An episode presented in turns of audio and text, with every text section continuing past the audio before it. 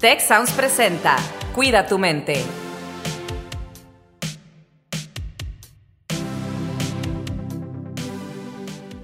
Hola, ¿qué tal a todos nuestros escuchas? Bienvenidos de nuevo a una edición más de Cuida tu mente. ¿Qué tal, Alex? ¿Cómo estás el día de hoy? Muy bien, Rosalinda, encantada de estar aquí y pues muy dispuesta a aprender de, del tema que vamos a platicar hoy. ¿Cómo estás?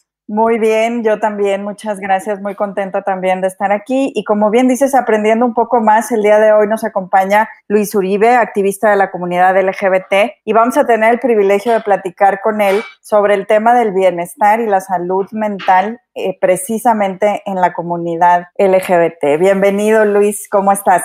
Hola, hola a todos, a todas, a todos. Muchas gracias por, por la invitación. Aquí, aquí estamos en un tema súper importante que todo el mundo debería de conocer.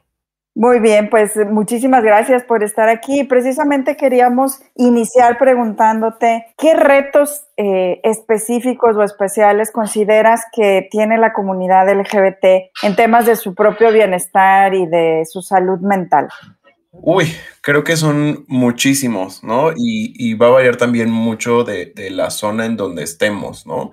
Eh, creo que no son los mismos retos de la comunidad LGBT en la Ciudad de México que la que está en Monterrey, que la que está en Querétaro, que la que está en Yucatán, que la que está eh, en otra parte del, mundo, ¿no? Son diferentes contextos, son diferentes realidades, pero algo que sí eh, entrelaza todas estas vivencias, todas estas identidades y orientaciones, tiene que ver con la falta de de un sistema de salud integral hacia las poblaciones LGBT, ¿no?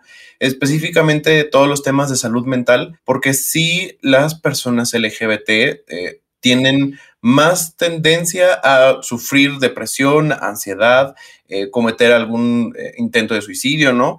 Por muchas otras características, ¿no? Por, por, la, por la, circunstancia familiar, por eh, la circunstancia en las escuelas, ¿no? Eh, hay muchísimas, muchísimos datos que, que ya tenemos en, investigaciones tanto nacionales como, como internacionales que nos dicen que sí la comunidad LGBT tiene un mayor riesgo en padecer algo, alguna enfermedad, ¿no? De salud mental. Y creo que ahí tiene que ver mucho por el contexto de las vivencias de las personas LGBT más, ¿no?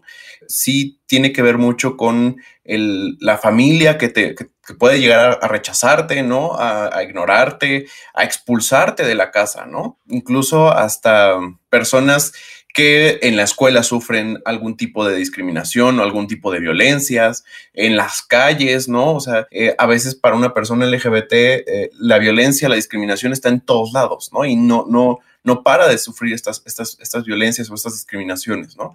Creo que hay que hacer sí una, una, una, aclaración. No es la misma vivencia las personas lesbianas, gays y bisexuales que las personas trans, ¿no? O sea, las personas trans además tienen eh, ciertos retos, ¿no? O sea, hay una, una cifra que para mí me hace aterradora, ¿no? En México, el promedio de vida de una persona trans son 35 años. 35 años, cuando todos los demás podemos llegar a vivir 90, 95, ¿no? O sea, es casi la mitad de, de, de, de porcentaje de vida, ¿no?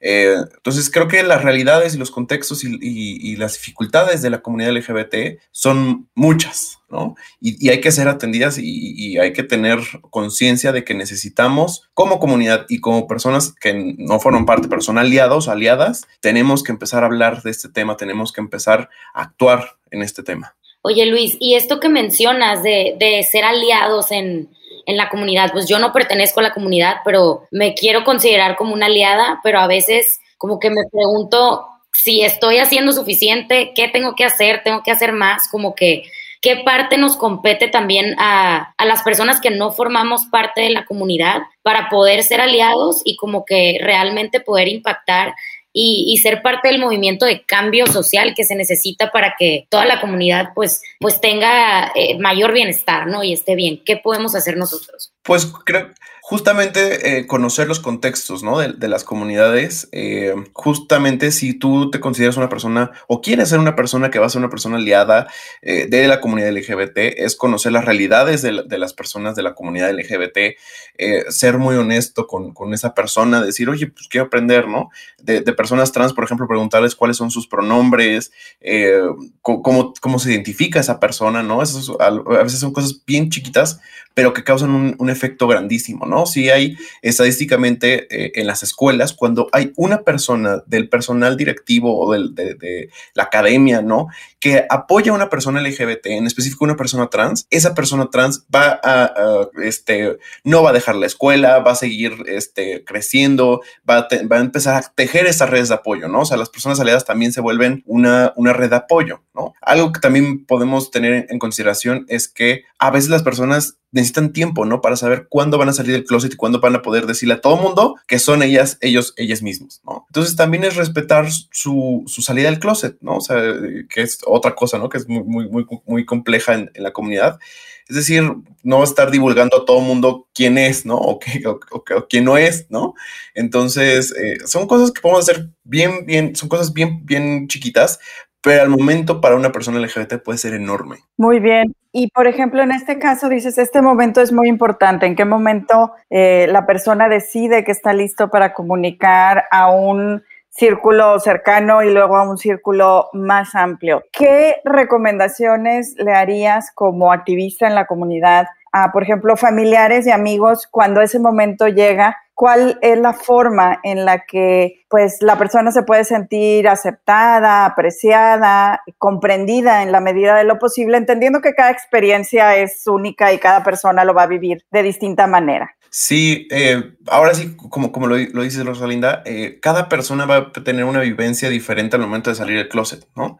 Hay salidas del closet mucho más sencillas, ¿no? Porque justamente vives en una familia un poco más aceptada, este, o, o empiezas a tener incluso las primeras, generalmente las primeras personas con las que salimos del closet son nuestros amigos cercanos, ¿no? O sea, los amigos que sí contamos así con los dedos de la mano y decimos, ¿sabes qué? Tengo que contar algo eh, y soy así, ¿no? O sea, yo me acuerdo en la prepa que las primeras personas que yo les dije que, que era queer, que era una persona gay, eh, eran a mis mejores amigas, ¿no? A dos de mis mejores amigas y fue como de, bueno, creo que ya lo sabíamos, pero gracias por decirlo, ¿no?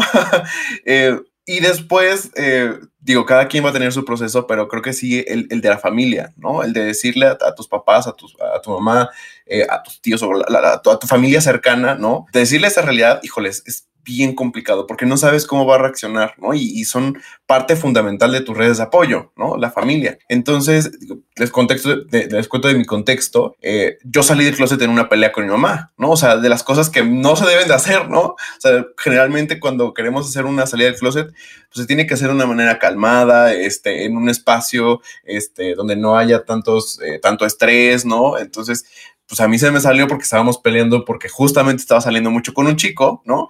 Este, y mi mamá me estaba diciendo, pues es que sales mucho con él y pues a mí dije, dije, ahí hubo un momento en, mi corazón donde dije, ¿sabes qué? Ya, lo vamos a decir, ¿no? Y le dije, pues es que no, no estoy saliendo con mi amigo, estoy saliendo con mi novio, ¿no? Este, y hubo un momento así de silencio, eh, lloramos, afortunadamente mi familia ha sido muy, muy, muy eh, abierta en el tema, muy, muy, muy, supportive, este, son de las personas que más me impulsan, ¿no? Pero no es la misma realidad que yo vivo, que yo vivo que muchas otras personas que viven en México, ¿no? De la comunidad LGBT. O sea, yo sí tengo casos, incluso en la Ciudad de México, ¿no? De, que la familia expulsó a la persona de la casa, ¿no? O sea, este, tengo personas incluso del TEC, eh, que, fue, que fueron compañeros míos, que le dejaron de pagar el TEC, que les dejaron de, o sea, lo sacaron casi, casi, casi, casi para ellos, estaban muertos esas personas, ¿no? O sea, eh, esas, esas realidades siguen existiendo, ¿no? Eh, siguen existiendo para, por, por, ejemplo, personas trans que a los, a los 13, 14 años salen del closet como personas trans con sus, pap con sus papás y los abandonan, ¿no? Y entonces una niña, un niño, un niñe de 13 años emigran a la Ciudad de México y se enfrentan a este a esta ciudad enorme, ¿no? Y pues hay muchísimos factores de vulnerabilidad, ¿no? Entonces, sí, cuando, cuando yo hablo con, con personas LGBT, les digo, hay que hacerlo de la manera más, eh, en el momento que tú te sientas listo, te sientas lista, en el momento en que también tu familia no esté pasando por un momento de estrés, ¿no? Hay algunas técnicas, ¿no? Por ejemplo, yo tengo amigos eh, que compraron un, un, libro que se llama Mamá, Papá, Soy Gay, de, de, Rina, se me fue el apellido, pero este es un libro muy buen, bueno que lo pueden encontrar en Amazon. Y lo que hizo fue, mi amigo lo dejó así literal en el mueble, ¿no? O sea, en, en el mueble de su mamá. Entonces su mamá pues empezó a leer y, y inconscientemente ya le dijo como, bueno, pues mamá, soy, soy, soy gay, ¿no? Entonces cosas así que pueden ser eh, más eh, despacio, ¿no? También darle información a la familia porque pues también cuando una persona LGBT sale del closet, no solamente sale él, sale también la familia, ¿no? Es un proceso también de aceptación de la mamá porque tenía estas expectativas de que su hijo, su hija sea de, cierta manera, pues también hay un proceso eh, de, salir del closet de del papá o de la mamá, ¿no? Entonces, esos son como algunos de los retos de, salir del closet.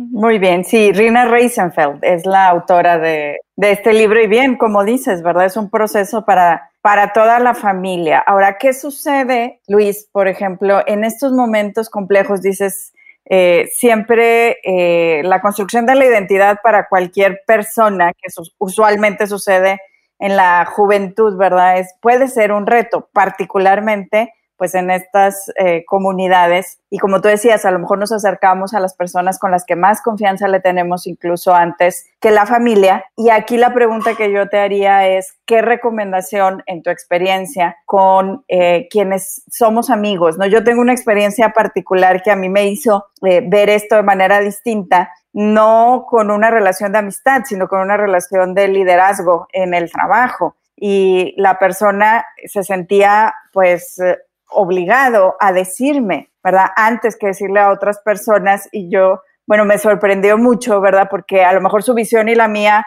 eran distintas. Yo decía, por supuesto que no, por ser yo el líder del equipo donde trabajas, yo no me tengo que enterar antes quien tú decidas, ¿verdad? Pero también agradecí, por ejemplo, ese decir, oye, bueno, agradezco la confianza y cuentas con, con mi apoyo en lo que necesites. Sin embargo, eh, en estos momentos, por ejemplo, cuando sí enfrentas una situación difícil, ¿A quién recurres? ¿Qué recursos hay? Se recomienda siempre recurrir ¿no? a esta red de apoyo y a veces también las personas, cualquiera y las, eh, también los que son miembros de las comunidades LGBT pueden pensar que están solos y en realidad en estas experiencias compartidas creo que es donde tenemos esa oportunidad de cuidarnos mucho y prevenir estos riesgos de, de depresión, de ansiedad, de estas emociones de duda sobre nuestra propia identidad, ¿no? En esos casos, ¿qué recomiendas?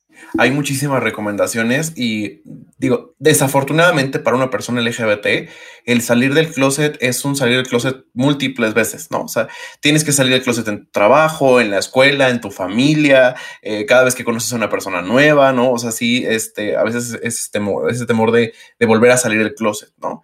Pero afortunadamente hoy ya existen muchísimos recursos que, nos, como personas LGBT y como personas aliadas también pueden empezar a, eh, podemos empezar a tener para justo tener estas redes de apoyo, ¿no?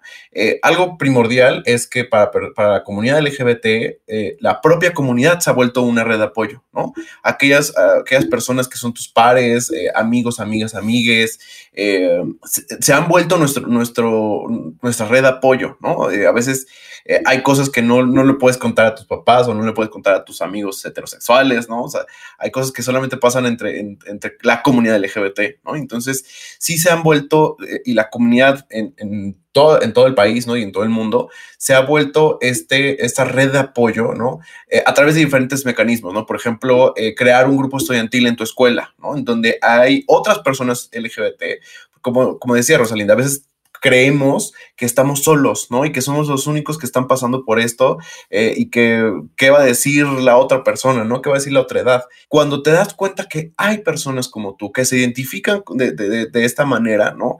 Y empiezas a generar estas redes de apoyo, bueno, es, vital, ¿no? O sea, en las escuelas puedes hacer un, grupo estudiantil, eh, en el TEC ya muchísimos campos están haciendo sus grupos LGBT, en otras escuelas, eh, incluso fuera de México, están creando sus, grupos estudiantiles, donde no solamente es para informar a la comunidad, sino también es para apoyar a la comunidad, ¿no? Eh, en las empresas, por ejemplo, también se están creando estos, estas, estos grupos de, empleados, ¿no? Estos BRGs o, o ERGs, eh, que son Business Resource Groups, que son justamente propias de la comunidad LGBT. ¿no? Entonces, también yo trabajando puedo entrar a estos o puedo crear el grupo este, eh, eh, este LGBT con, con, con, recursos humanos y ahí puedo compartir experiencias, situaciones, ¿no? Yo, yo cuando este, yo cofundé el, grupo LGBT acá en, Campus Ciudad de México, ¿no? Entonces, sí, lo que hacíamos un día era, era este, le llamamos el LGBT y durante una vez cada 15 días tratábamos un tema, ¿no? Entonces, hablábamos de nuestras, nuestras experiencias para salir del closet, hablábamos de nuestras experiencias en el noviazgo, hablábamos de experiencias sobre salud sexual, ¿no? De, diferentes eh, eh, situaciones. Ahora, también hay recursos en Internet y que creo que eso también ha sido una, un parteaguas para el apoyo de la comunidad LGBT, ¿no?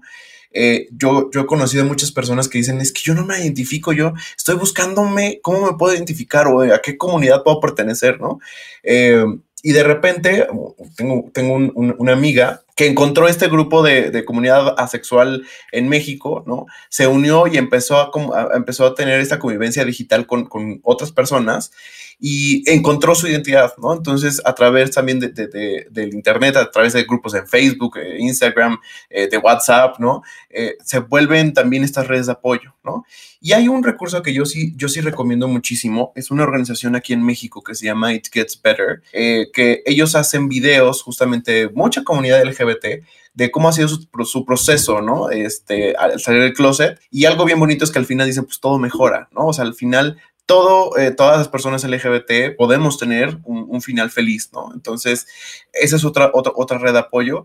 Y si también alguien quisiera, eh, eh, It Gets Better en sus páginas los miércoles a través de Facebook, tienen algo que se llama La Hora Segura, que es una, una línea de atención psicológica abierta todo ese miércoles para atención hacia la comunidad LGBT. Se me hace buenísimo que mencionas todo esto, Luis, porque justo estaba pensando como en la parte de este año que hemos vivido, el COVID, el aislamiento, qué, qué, o sea, qué pasó, cómo se hacen esas redes de apoyo por medio de las redes sociales, que siento que ahora pues todos estamos a un clic de, de, poder conseguirlo, pero creo que incluso por redes sociales a veces puede ser un poco difícil, ¿no? Eh, incluso no siendo parte de la comunidad LGBT. Entonces ahora pienso, ¿cómo podemos aprovechar estas redes y cómo la comunidad lo puede hacer. Entonces me hace buenísimo que lo menciones. ¿Crees que hay retos también que vienen dentro de esta parte de las redes sociales? O sea, que pueda ser positivo como, como lo que mencionas de las redes de apoyo, pero también que pueda haber retos un poco negativos. Totalmente, ¿no? O sea, creo que las redes sociales están inundadas de mensajes de odio, eh, de comentarios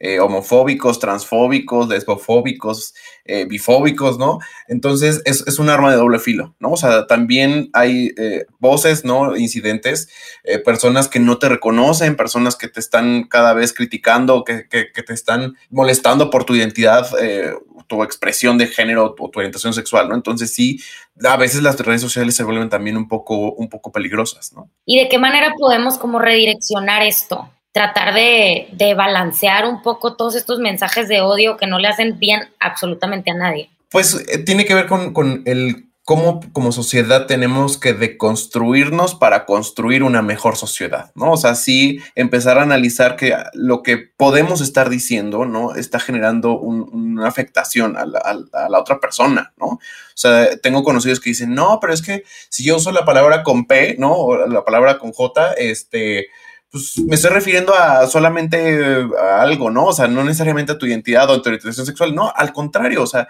muchas de las personas LGBT han sido golpeadas, han sido asesinadas con esas palabras, ¿no? Claro que tiene un efecto hacia la comunidad, ¿no? Entonces, sí cuidar mucho lo que digo, los memes que compartimos, ¿no? Eh, o, lo que compartimos en TikTok, eh, que no estemos compartiendo estos mensajes de odio que puede generar algo puede generar violencia y discriminación hacia una comunidad, ¿no? En específico aquí con, con la comunidad LGBT. Claro, esta parte de la conciencia, ¿no? De hacernos conscientes de nuestros propios prejuicios y la manera en la que hablamos. Y la responsabilidad, así es, ¿verdad? Hemos hablado también en varias ocasiones sobre cómo eh, no tenemos conciencia o no nos hacemos responsables a veces del lenguaje que utilizamos porque pues lo hemos visto, lo hemos aprendido, pero creo que este es un excelente consejo, Luis, el, hacer esta conciencia y al hacernos responsables también de decir, bueno, no podemos estar, eh, digamos, como siguiendo algunas de estas... Eh, eh, conversaciones o, o, pláticas que pueden causar un daño a otras personas, aunque no sea nuestra intención, y esto en parte pues hay que trabajarlo desde la conciencia y aceptando también probablemente que, que, a veces nos puedan decir cuando cometemos algún error, ¿verdad? Cuando no estamos siendo eh, incluyentes o no estamos cuidando eh, de la dignidad de todas las personas. Alex te preguntaba eh, de las redes sociales que obviamente son una de, nuestras formas de comunicación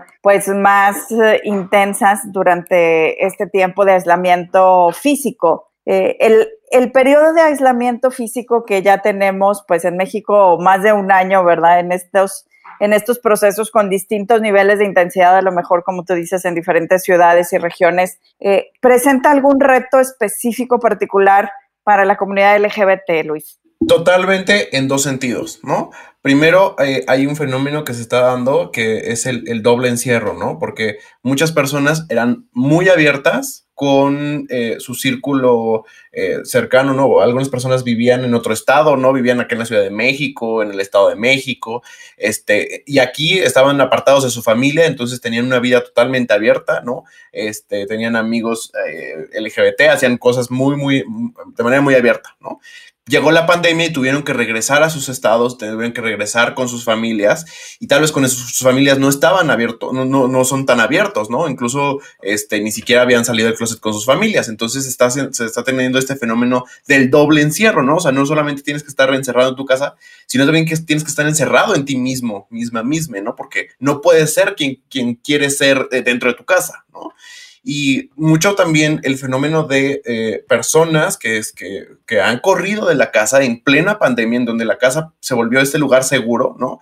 Eh, tenemos ya también altos, eh, altas altos números de personas que han sido expulsadas de sus casas, ¿no? Incluso acá en la Ciudad de México hay, hay una, una, casa refugio que es Casa Frida, ¿no? Que está recibiendo justamente adolescentes de la comunidad LGBT que han sido expulsadas de sus casas, ¿no? Entonces, en plena pandemia, pues no tener una casa se vuelve otro, riesgo, ¿no? Para, el, tratamiento también de, del COVID. Claro, claro, un riesgo adicional, ¿verdad? Estamos todos preocupados por nuestra salud física y agregamos estos riesgos adicionales. Muchas gracias también por las referencias que nos has estado compartiendo de dónde pueden obtener, ¿verdad? Algún apoyo, ya sea eh, en el proceso de eh, entender mejor cómo hacer este proceso para salir del closet o en dónde recibir ayuda ya sea en línea o incluso ante una situación como estas donde dices no tengo dónde, dónde estar durante este periodo de contingencia. Creo que eso es muy valioso para las audiencias que nos están eh, escuchando y también para aquellos que somos aliados que queremos también poder referir, ¿verdad? O apoyar de algún modo a la comunidad. Y pues básicamente yo me voy con esto, con esta responsabilidad y obligación de cuidar mucho eh, mi lenguaje, comprometerme verdaderamente a ayudar y hacer esta red de apoyo para, para las personas que conozco de, de la comunidad LGBT. Alex, ¿tú con qué te vas? Yo definitivamente, bueno, me voy con mucho, ¿no? Con mucho, ni por dónde empezar, pero también algo que me que me resuena mucho y que para mí es muy importante es la parte del lenguaje, el ser conscientes de las palabras que usamos y como mencionaba Rosalinda previamente, como que el poder reconocer cuando nos equivocamos, aceptar si alguien más nos dice, oye, así no se dice esto, esto se dice así por, por X cosa y, y poder cambiar esas actitudes, ¿no? Porque creo que el lenguaje es, pues básicamente puede cambiar la perspectiva de todo y tiene un impacto muy grande en la manera en que nos comportamos y en la manera en que pensamos. Entonces, definitivamente esa reflexión para mí me la llevo y se me hace muy importante. Gracias. ¿Algo que quieras comentarnos, Luis, para, para despedirnos del programa? Pues eh, que, conozcan un poquito más de la realidad de, la comunidad LGBT en cada uno de los estados, en cada una de las ciudades, eh, que puedan justamente, además de, cuidar el lenguaje, pues también apoyar alguna organización, ¿no? O, alguna eh, organización de la sociedad civil que apoya los temas LGBT o los temas de derechos humanos. Este, algo que yo siempre recomiendo a mis, a mis amigos este, bugas heterosexuales, ¿no? yo les digo, siempre vayan a una marcha del orgullo, ¿no? Siempre tenemos este, este prejuicio de no, es que este, la marcha del orgullo y van por este, están todos desnudos. Al contrario, es un ambiente bien bonito de aceptación, de empatía, de reconocimiento de la dignidad humana, de reconocimiento a la otra, es, está lleno de alegría.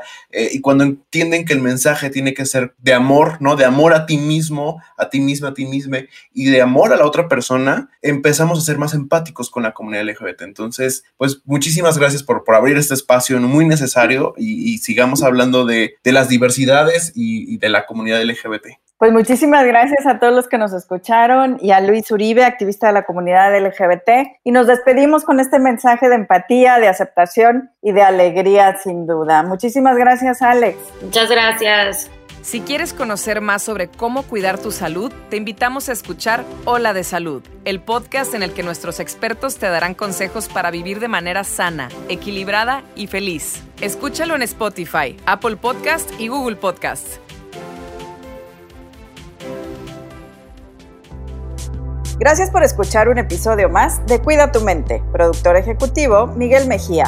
Asistente de producción Marcelo Segura y Melissa Jubera. Productor de Cuida tu Mente, Víctor Mancera. Postproducción, Max Pérez. Los invitamos a escuchar el siguiente episodio de Cuida tu Mente y el resto de los programas de Tech Sounds en Spotify, Apple Podcast, Google Podcast y tech.mx slash tech-sounds.